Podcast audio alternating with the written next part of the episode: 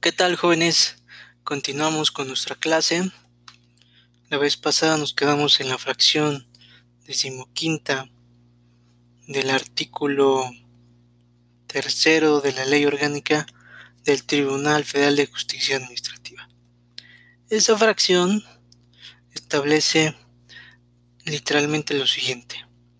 Las que se configuren por negativa ficta en las materias señaladas en este artículo por el transcurso del plazo que señala en el Código Fiscal de la Federación, la Ley Federal de Procedimiento Administrativo o las disposiciones aplicables o en su defecto en el plazo de tres meses, así como las que nieguen la expedición de la constancia de haberse configurado la resolución positiva ficta, cuando ésta se encuentre prevista por la ley que rija a dichas materias.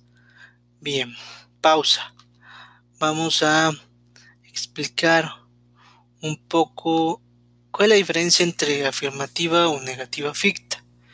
Se confunde mucho en la práctica, pero hay que tener muy en cuenta que la negativa ficta es cuando, ejemplo, presento una solicitud ante el ayuntamiento de Oaxaca de Juárez para, eh, no sé, vender hot dogs en una calle específica de manera ambulante, ¿no? Entonces, em, pues pasan los tres meses y no me contesta el ayuntamiento de Oaxaca de Juárez, por lo tanto, si en esa ley aplicable al ayuntamiento de Oaxaca de Juárez, probablemente un reglamento, una ley, algo, una, una norma en específico, pues entiende que se nos va a negar, ¿no? El permiso y por tal debemos impugnarlo a través del juicio de nulidad. Ahora bien, podría darse el caso que en alguna norma que rija el ayuntamiento de Oaxaca de Juárez establezca, expresamente que si después de tres meses no se da contestación a mi solicitud tal vez de que se me otorgue un permiso para vender comida en la vía pública, pues entenderá que eh, se me va se va a entender que el permiso es favorable al administrado, es decir, a la persona que solicitó dicho permiso. Por lo tanto, esa es la diferencia. En uno te dicen que no, en uno te dicen que sí. Sin embargo, en los dos supuestos, tanto afirmativa ficta como negativa ficta, pues no hay nada por escrito. Entonces, es necesario impugnar ante el Tribunal Federal de Justicia Administrativa para que en su momento, si se configuró la afirmativa, pues te den la constancia o el permiso en su caso y, se, y se configuró la negativa ficta, pues en su momento que, que pues em, se controvierta esa negativa a través de la contestación que en su momento se va a dar la autoridad en el juicio de nulidad y a su vez el Tribunal Federal de Justicia Administrativa a través de su sala regional o especializada pues de contestación muy en específico el por qué está negando y en, su, en su momento se resuelva a través de una sentencia si es favorable o no que se le otorgue un permiso. Bien, esa sería la principal diferencia entre una y otra. de forma continua dice, no será aplicable lo dispuesto en el párrafo anterior en todos aquellos casos en los que se pudiera afectar el derecho de un tercero, reconocido en un registro o anotación ante una autoridad administrativa. ¿Qué quiere decir? Que si existe un derecho de tercero ante la misma autoridad, pues no, no se va a configurar tanto la negativa como la afirmativa ficta. La fracción décima sexta dice, las resoluciones definitivas por las que se impongan sanciones administrativas a los servidores públicos en términos de la legislación aplicable así como contra las que decidan los recursos administrativos previstos en dichos ordenamientos, además de los órganos constitucionales autónomos. Bueno, em, hoy en día es necesario decir que existe como tal una ley general de responsabilidades administrativas. Esa ley de general de responsabilidades administrativas establece pues cuál es el procedimiento para sancionar a cualquier servidor público. Dentro de esa ley hay dos grandes diferencias. Uno para una falta no grave y otro para una falta grave. La falta no grave va a ser resuelta por un órgano interno de control perteneciente tal vez a un organismo público descentralizado o puede ser resuelta por la Secretaría de la Contraloría y Transparencia Gubernamental, que siendo el caso el ejemplo de Oaxaca, para una falta no grave. Si el servidor público pertenece a la administración pública centralizada pertenece a la administración pública para, eh, puede ser el órgano interno de control o puede ser la Secretaría de la Contraloría.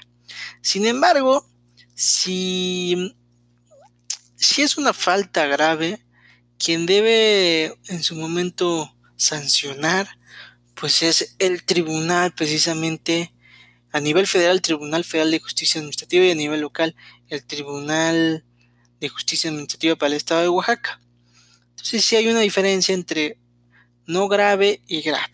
Sin embargo, eh, podría ser que el órgano interno de control y la Secretaría de Administración den inicio al procedimiento y este a su vez remita al tribunal competente para que sancione. ¿no? Entonces sí es importante decir que también en materia de responsabilidades administrativas, pues es procedente el juicio de nulidad contra resoluciones definitivas, ¿no? Donde se imponga una sanción administrativa. Por otro lado, la fracción décima séptima establece las resoluciones de la Contraloría General del Instituto Nacional Electoral que impongan sanciones administrativas no graves en términos de la Ley General de Instituciones y Procedimientos Electorales. Bien, como lo habíamos platicado en la fracción anterior, pues bueno, el juicio de nulidad va a conocer, bueno, puede, a través del juicio de nulidad puede combatirse pues la resolución de una sanción administrativa en materia de servidores públicos y no es el también es el caso que con base en dicha fracción pues la Contraloría General del Instituto Nacional Electoral puede imponer sanciones administrativas no graves y contra esas eh, resoluciones pues es procedente el juicio de nulidad. Por otro lado, la fracción décima octava, las sanciones y demás resoluciones emitidas por la Auditoría Superior de la Federación en términos de la Ley de Fiscalización y Rendición de Cuentas de la Federación. ¿Ok? Entonces, bajo esa fracción, Em, la Auditoría Superior de la Federación pues también emite resoluciones y también inicia procedimientos respectivos, ¿no? Entonces, como tal, esas sanciones o resoluciones pueden ser combatidas a través del juicio de nulidad, que en materia federal pues es a través del juicio de nulidad del Tribunal Federal de Justicia Administrativa. Por último, la fracción decimal novena establece las señaladas en esta y otras leyes como competencia del tribunal. Pues también podrá ser interpretada por el tribunal en su momento, derivado de algún artículo en específico. Si para los efectos del primer párrafo de este artículo, las resoluciones se considerarán definitivas cuando no admitan recurso administrativo o cuando la interposición de éste sea optativa. Bien, entonces, si el recurso administrativo es optativo, pues puede acudirse al juicio de nulidad y por ende se entiende que es una resolución definitiva. Y pues bueno, también establece que el tribunal conocerá también de los juicios que promuevan las autoridades para que sean anuladas las resoluciones administrativas favorables a un particular cuando se consideren contrarias a la ley. Bien, es importante mencionar que también existe el juicio de lesividad. ¿De qué trata este juicio? Contrario a en el juicio de nulidad lo promueve un ciudadano, no un administrado. Pero en el juicio de lesividad lo promueve un, la autoridad. ¿Qué quiere decir? Si a mí, eh, Víctor Porras, me dan una concesión de con agua para explotar un, pozo de agua, pues bueno, tengo una concesión tal vez por 2, 3, 4, 5, 6 años, o los que sean, pero posteriormente con agua se da cuenta que ese permiso es irregular y para echar abajo o para mm, dejar sin efectos dicho permiso, pues tienen que iniciar el juicio de lesividad por parte de la autoridad, en este caso en el ejemplo sería con agua, en la cual eh, pues el ciudadano, el particular, sería parte demandada y en su momento pues se tendría que decidir por el Tribunal Federal de Justicia Administrativa. ¿Sí? Pues prácticamente esas son las fracciones que establece el artículo tercero respecto a la, eh, la competencia del tribunal y por eso, por eso es importante eh, explicar cada fracción. Después más adelante viene eh, temas de la integración y funcionamiento, que bueno, yo creo que más adelante lo abordaremos y ahorita entraremos un poquito a, la materia que en específico cuáles son los requisitos de la demanda, el procedimiento, etcétera, ¿no? Entonces vamos a ver ahora la ley federal de procedimiento de procedimiento contencioso administrativo.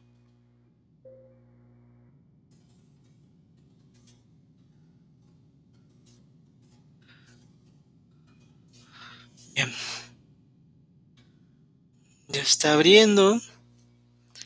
Y esta ley establece en específico lo siguiente. Artículo primero. Los juicios que se promuevan ante el Tribunal Federal de Justicia Fiscal y Administrativa se regirán por las disposiciones de esta ley sin perjuicio de lo dispuesto por los tratados internacionales de que México sea parte. A falta de disposición expresa se aplicará supletoriamente el Código Federal de Procedimientos Civiles, siempre que la disposición de este último ordenamiento no contravenga las que regulan el juicio contencioso administrativo federal que establece la ley. Bien, establece que, pues bueno, en, este, en los juicios que se promuevan se tiene que tomar en cuenta lo que establece esta ley y los tratados internacionales en los cuales México es parte.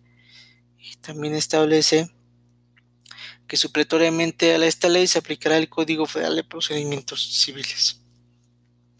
Continúa diciendo, cuando la resolución recaída en un recurso administrativo no satisfaga el interés jurídico del recurrente y éste lo controvierte en el juicio contencioso administrativo federal, se entenderá que simultáneamente impugna la resolución recurrida en la parte que continúa afectándolo, pudiendo hacer valer conceptos de impugnación no planteados en el recurso. Asimismo, cuando la resolución a un recurso administrativo declare por no interpuesto o lo deseche, lo deseche por improcedente, siempre que la sala regional competente determine la procedencia del mismo, el juicio contencioso administrativo pues, procederá en contra de resolución objeto del recurso, pudiendo en todo caso hacer valer conceptos de impugnación no planteados en el recurso. Ya lo habíamos mencionado que con base en materia administrativa pues existe el recurso de revisión, mismo que puede agotarse previamente a promover el juicio de nulidad o como también establece el artículo 83 de la, de la Ley Federal de Procedimiento Administrativo, pues dicho recurso administrativo es optativo y por lo tanto puede acudirse inmediatamente al juicio de nulidad. Si se opta por el recurso administrativo, se termina el procedimiento y contra esa resolución, pues es procedente el juicio de nulidad. Y si se opta directamente hacia el juicio de nulidad, pues se seguirá el procedimiento previsto en esta ley. Bien. Continuando,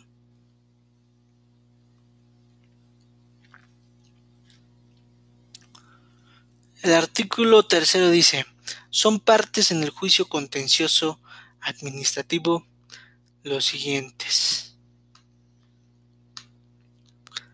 Fracción primera, el demandante. Bueno, ¿quién sería el demandante en un juicio de nulidad clásico? Pues el administrado, ¿no? Principalmente el ciudadano, el particular, el que solicita la nulidad de cierto acto administrativo, una resolución o un procedimiento en específico. Los demandados. La fracción segunda dice, los demandados tendrán ese carácter. Dos puntos. Fracción primera, la autoridad que dictó la resolución impugnada. B. La autoridad por lo general es la parte demandada. B. El particular a quien favorezca la resolución cuya modificación o nulidad pide la autoridad administrativa. Como ya lo hemos mencionado, también existe el juicio de lesividad. En ese juicio, pues la parte actora o o la parte demandante pues es la autoridad y la parte demandada pues será eh, el particular, el ciudadano, a quien se le está reclamando la nulidad de un cierto acto administrativo. Dice, los demandados tendrán ese carácter fracción inciso C, el jefe del servicio de administración tributaria o el titular de la dependencia u organismo desconcentrados o descentralizado que hace parte en los juicios en que se controviertan resoluciones de autoridades federativas coordinadas emitidas con fundamento en convenios o acuerdos en materia de coordinación respecto de las materias de la competencia del tribunal. Dentro del mismo plazo que corresponde a la autoridad demandada, la Secretaría de Hacienda y Crédito Público podrá personarse como parte en los juicios en que se controvierte el interés fiscal de la Federación. Este inciso establece que el SAT, en su momento, podrá personarse a cualquier juicio si se afecta el interés fiscal de la Federación. Así de simple. Entonces podrá demandarse automáticamente al SAT. Y fracción tercera dice, son partes en el juicio contencioso administrativo, fracción tercera, el tercero que tenga un derecho incompatible con la pretensión del demandante. O muchas veces no entienden quién es el tercero. Ejemplo, si se inicia un procedimiento de licitación pública ante una autoridad, por ejemplo el IMSS, están varias farmacéuticas, farmacéutica A, farmacéutica B, farmacéutica C. Esas tres farmacéuticas licitan para ganar un contrato. Como tal, a una sola se le adjudica farmacéutica A y las dos restantes pues no, no ganan el procedimiento licitatorio. ¿Quién creen que vaya a impugnar la resolución que otorga la licitación pública a la farmacéutica A? Pues obviamente va a impugnar a través del recurso administrativo, pues farmacéutica B y farmacéutica C. Posteriormente el recurso administrativo tendrá que interponerse el juicio de nulidad. Si el juicio de nulidad es promovido por farmacéutica B y farmacéutica C, a quienes no le dieron el fallo de la licitación, pues es claro que la persona física, jurídica, a quien quien tenga un derecho opuesto al demandante, pues es farmacéutica A, a quien sí le otorgaron la licitación pública. Ese es un supuesto, ¿no? Podría haber muchos, pero ese es un ejemplo en el cual se podría ir entendiendo quién es el tercero que tenga un derecho incompatible. Ahora bien, el artículo 4 dice, toda promoción deberá contener la firma autógrafa o la firma electrónica avanzada de quien la formule y sin este requisito se tendrá por no presentada. Cuando el promovente en un juicio en la vía tradicional no sepa o no puede estampar su firma autógrafa, estampará en el documento su huella digital y en el mismo documento otra persona firmará su ruego. Las personas morales para... Vamos a hacer una pausa. Entonces, toda promoción que se genere en el juicio contencioso administrativo, pues debe tener la firma autógrafa, es decir, de puño y letra, ¿no? Con bolígrafo, o la firma electrónica avanzada. También eh, podría darse de esa forma y pues no habría ningún problema, ¿no? Y cuando no sepan estampar su firma autógrafa, pues eh, otra, otra persona podrá firmar a su ruego. Las personas morales para presentar una demanda a cualquier promoción podrán optar por utilizar su firma electrónica avanzada o bien hacerlo con la firma electrónica avanzada de su representante legal. En el primer caso, el titular del certificado de firma será la persona moral. Cuando la resolución afecte a dos o más personas, la demanda deberá ir firmada por cada una de ellas y designar a un representante común que elegirán de entre ellas mismas. Si no lo hicieren, el magistrado instructor nombrará con tal carácter a cualquiera de los interesados al admitir la demanda.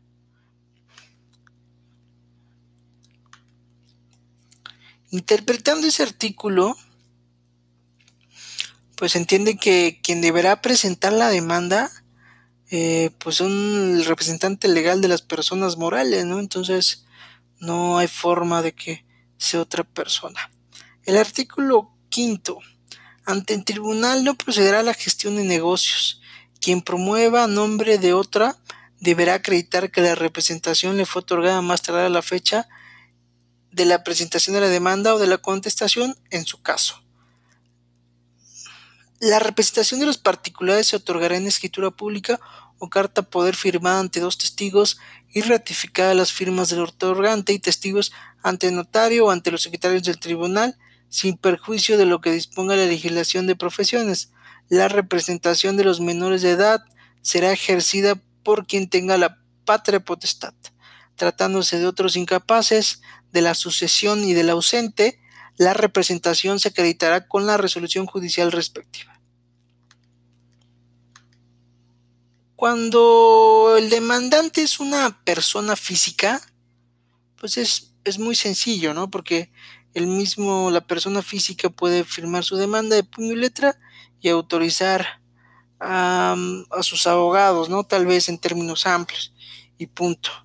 Pero puede darse el caso que un abogado pues promueva la demanda en nombre y representación de una persona física, pero para que esto suceda, pues es importante que esa, ese abogado pues tenga facultades para, promover esa demanda. ¿Y cómo tendría esas facultades? que aplica también para el caso de las personas morales, ¿no? que lo debe de promover su representante legal o apoderado. Cuando es una persona física, pues la persona, la parte actor o el demandante, pues por lo general otorga un poder para pleitos y cobranzas ante un notario y con ese poder para pleitos y cobranzas, el, al que el apoderado puede promover el juicio de nulidad y sin ningún problema. Lo mismo sucede para las personas morales. El representante legal o el administrador único otorga un poder general para pleitos y cobranzas a un abogado y este a su vez puede promover el nombre y representación de la persona moral para el efecto del juicio de nulidad. Entonces esa era la forma de representación tanto de los particulares como de las personas morales. Ahora bien, ¿cómo se representan las autoridades demandadas? Ese mismo artículo lo establece. La representación de las autoridades corresponderá a las unidades administrativas encargadas de su defensa jurídica, según lo disponga el Ejecutivo Federal en su reglamento decreto respectivo y en su caso, conforme a lo disponga la Ley Federal de Entidades Paraestatales, tratándose de autoridades de las entidades federativas coordinadas conforme lo establezcan las disposiciones locales. También establece los particulares o sus representantes podrán, bueno, pausa. Las autoridades demandadas pues serán representadas por su jurídico principalmente, ¿no? Si es una administración pública centralizada, pues debe haber una dirección jurídica o en su caso una jefatura del departamento jurídico y este será quien eh, ostente la personalidad para contestar la demanda siempre y cuando acredite pues que es jefe del departamento jurídico o director jurídico. Eh, también podría darse el caso que un organismo público eh, paraestatal pues sea directamente el representante legal el director de dicho ente o el mismo secretario también podría ser de un organismo dependiente de la, de la administración pública centralizada. Ahora bien, dice, los particulares o sus representantes podrán autorizar por escrito al licenciado en Derecho que a su nombre reciba notificaciones. La persona así autorizada podrá hacer promociones de trámite, rendir pruebas, presentar alegatos e interponer recursos. Esto se da muy comúnmente para autorizar a los abogados que, tienen cédula y estos abogados a su vez pueden hacer promociones, rendir pruebas, presentar alegatos e interponer recursos. Las autoridades podrán nombrar delegados para los mismos fines. En el caso de las autoridades demandadas, pues no son autorizados, se llaman delegados y pueden hacer lo mismo. Con independencia de lo anterior, las partes podrán autorizar a cualquier persona con capacidad legal para oír notificaciones e imponerse de los autos quien no gozará de las demás facultades a que se refiere este artículo. Es la clásica parte que autoriza al pasante tal vez del despacho u, otra persona que quiera leer el expediente o, o recibir algún tipo de notificación. ¿Sí? Entonces, ese, hasta ese artículo nos vamos a quedar para seguir avanzando. Bueno, vamos a leer el artículo sexto. Dice, en los juicios que se tramiten Ante el tribunal no habrá lugar a condenación en costas. Cada parte será responsable de sus propios gastos y los que originen las diligencias que promuevan. ¿Qué quiere decir esto de, los, de las costas? Si la parte actora o la parte demandada utilizan un perito, pues cada quien va a pagar su perito. Si utilizan eh, un perito psicólogo, un perito médico, un perito en materia de caligrafía, grafoscopía, documentoscopía, un perito en tránsito, lo que sea, cada quien va a pagar los gastos de su juicio. Si contrata un abogado en específico, también, ¿no? También cabe aclarar que en materia administrativa, pues también existen defensores, abogados que puedan apoyar al contribuyente o al administrado. ¿no? Asimismo dice, únicamente habrá lugar a condena en costas a favor de la autoridad demandada cuando se controvertan resoluciones con propósitos notoriamente dilatorios. Ese supuesto entiendo que solamente es para la autoridad demandada, cuando el administrado pues, lo único que quiera es retardar la ejecución de la resolución. Dice, para los efectos de este artículo se entenderá que el actor tiene propósitos notoriamente dilatorios cuando al dictarse una sentencia que reconoce la validez de la resolución impugnada se beneficia económicamente por la dilación en el cobro, ejecución o cumplimiento, siempre que los conceptos de impugnación formulados en la demanda sean notoriamente improcedentes o infundados, cuando la ley prevea que las cantidades adecuadas se aumentan con actualización por inflación y con alguna tasa de interés o de recargos, se entenderá que no hay beneficio económico por la dilación. Em, pues bueno, pues debería ser muy notorio la dilación del procedimiento y que también se siga algún tipo de beneficio económico para que se condenen en costas. Asimismo dice, la autoridad demandada deberá indemnizar al particular afectado por el importe de los daños y perjuicios causados cuando la unidad administrativa de dicho órgano cometa falta grave al dictar la resolución impugnada y no se allane al contestar la demanda o en el, concepto de impugnación a que se trate. Habrá falta grave cuando se anule por ausencia de fundamentación o motivación en cuanto al fondo o a la competencia.